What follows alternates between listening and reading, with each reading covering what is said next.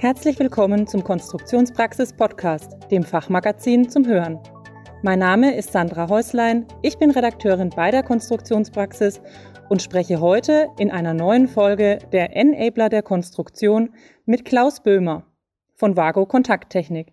Er ist Head of Business Unit Interface und unser Thema sind die intelligenten Stromversorgungen, die Vago letztes Jahr auf den Markt gebracht hat. Ja, hallo Herr Böhmer, schön, dass Sie uns aus Minden zugeschaltet sind. Wir wollen ja heute über die intelligente Stromversorgung Pro 2 sprechen. Erzählen Sie uns doch mal kurz, warum Vago diese Stromversorgung entwickelt hat.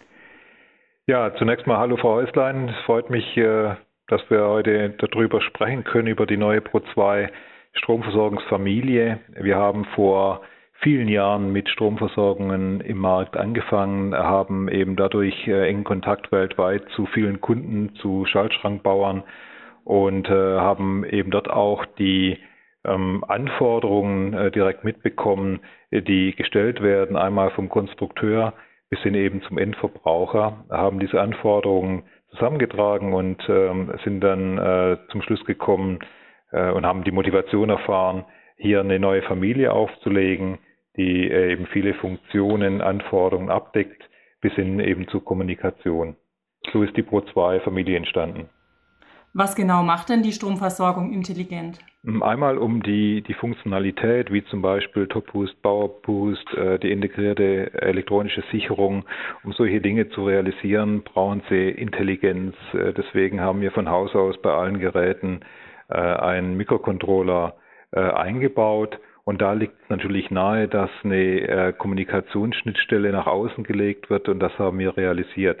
Wir haben ganz bewusst ähm, keine kein Kommunikationsmodul eingebaut, weil äh, es äh, nach wie vor Kunden gibt, die sagen, ähm, ist jetzt für meinen konkreten Anwendungsfall, Kleinstmaschinen zum Beispiel, nicht unbedingt notwendig. Ich habe auch nicht die Infrastruktur zur Kommunikation. In dem Fall braucht der Kunde eben nicht ein Kommunikationsmodul zu bezahlen, welches er nicht braucht. Die anderen Kunden haben die Möglichkeit in Abhängigkeit ihrer Steuerung des eingesetzten Feldbusses oder IO-Link ein Kommunikationsmodul entsprechend optional aufzustecken. Und welche Vorteile bringt das dem Kunden? Er kann einmal äh, neben dem, ähm, ich sag mal, ferngesteuerten Einstellen von äh, Parametern eben auch Live-Daten bekommen. Er kann äh, die Lastzustände regelmäßig abfragen, äh, damit Energieprofile erstellen.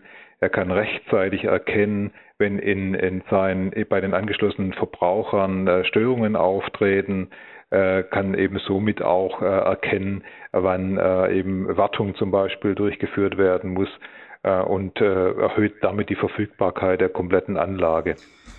Ähm, neben der Kommunikationsfähigkeit weist die Stromversorgung ja noch weitere Vorteile im Vergleich zu herkömmlichen Standardstromversorgungen auf. Können Sie da noch einige nennen? Mhm.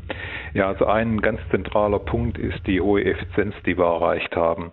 Effizienz ist nicht nur äh, Sparen von Strom und damit eben günstigere ähm, Energiekosten, sondern äh, mit äh, einem geringeren Eigenverbrauch ähm, erreichen wir eben eine die Möglichkeit, eine kompakte Bauform zu realisieren. Das heißt, bei geringer Verlustleistung lässt, lässt sich eben das Gehäuse kleiner ausführen und das führt wiederum zu einer Platzersparnis im Schaltschrank, aber eben auch äh, zu einer äh, längeren Lebensdauer, eben aufgrund der geringeren Alterung äh, bei niedriger Temperatur. Können denn Konstrukteure die Stromversorgung Pro 2 einfach einsetzen, beziehungsweise gegen ältere Produkte, die Sie gerade im Einsatz haben, schon austauschen? Aufgrund dessen, dass wir eine kleinere Bauform in jeder Leistungsklasse realisiert haben und äh, realisieren konnten, äh, sind die ähm, sind vorhandene ältere Netzteile problemlos auszutauschen. Äh, die Pro 2 Familie wird immer einen kleineren Footprint haben und damit äh, spart der Schaltschrankbauer oder auch der Anwender äh, Platz und oder gewinnt, in anderen Worten, gewinnt Platz äh, für andere Komponenten. Also der Austausch ist in jedem Fall möglich und es springt dabei sogar noch eine Platzersparnis heraus. Die digitale Stromversorgung oder intelligente Stromversorgung ist jetzt das erste Produkt bei Vago, das quasi in die Digitalisierung des Schaltschrankbaus äh, eingeht. Gibt es denn noch weitere Komponenten, die Vago plant, mit Intelligenz auszustatten? Ja, wir haben natürlich mit der Entwicklung ähm, gerade der Kommunikationsmodule äh, eine Basistechnologie für Vago geschaffen. Ähm, diese Module werden auch in unterschiedlichen Formfaktoren für weitere Geräte zum Einsatz kommen. Wir ermöglichen damit, äh, dass wir äh, Komponenten, wie sie im Schaltschrank vorkommen, miteinander vernetzen können und äh, die Daten der Steuerung zur Auswertung zuführen können. Die Steuerung wiederum, die kann selbst eben Daten weiterleiten zu einer Cloud oder wir hätten auch über, äh, über, die, über bestimmte Kommunikationsmodule selbst die Möglichkeit, ähm, über MQTT mit einer Cloud direkt zu kommunizieren. Also es gibt hier verschiedene Möglichkeiten, äh, Komponenten, wie sie eben von Vargo für den Schaltschrank geliefert werden, ähm, zu überwachen, äh, Leistungsdaten abzufragen Zustände zu analysieren. Ähm, da tut sich ein ganz neues und großes Feld auf. Ist denn für solche, für solche intelligenten Komponenten Digitalisierung im Schaltschrankbau, ist der Markt dafür bereit? Welche Rückmeldungen erhalten Sie denn von Ihren Kunden? Das Thema Digitalisierung ist ja jetzt seit längerem in aller Munde, angefangen mit Industrie 4.0. Ähm, es äh, besteht bereits eine Infrastruktur, um eben äh, große Datenmengen auswerten äh, zu können. Ähm, von daher liegt es äh, natürlich nahe, dass man auch mehr Daten einsammelt. Das eigentlich, das eigentlich äh, Neue ist, dass wir ähm, eben es ermöglichen, ohne zusätzliche Investitionen, eben über die Möglichkeiten, die die Geräte selbst schon bieten, diese äh, weiter zur Verfügung zu stellen, einer Steuerung oder eben äh, einem, äh, zu einem Server schicken, einer Cloud schicken, um es dort auszuwerten. Äh, diese Möglichkeit ist so, war so in der Vergangenheit nicht gegeben. Und vor allem bei Stromversorgungen, bei ähm, ähm, Komponenten, die äh, eher eine, eine, passive Rolle in der Vergangenheit gespielt haben, werden jetzt eben zum aktiven Part einer Automatisierungslösung. Und so können sie eben äh, den in Anführungsstrichen Gesundheitszustand äh, einer, einer, äh, einer Anlage über die Stromversorgung, über Kommunikation feststellen. Und das ist wirklich was Neues und Innovatives. Zum Schluss vielleicht noch ein kleiner Blick in die Glaskugel. Wie wird es denn mit der Digitalisierung im Schaltschrankbau weitergehen? Unsere Erwartung ist, dass es zum Standard wird.